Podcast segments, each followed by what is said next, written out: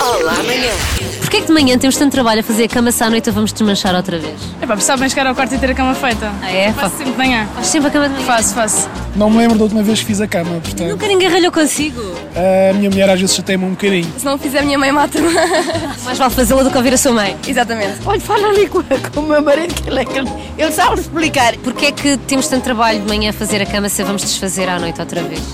É mais um posto de trabalho que se cria. Eu gosto de olhar a minha esposa mais cedo para o trabalho e gosto de deixá-la feita. Você deixa a cama feita para a sua... Oh, tão querido. Depende da hora que vai entrar.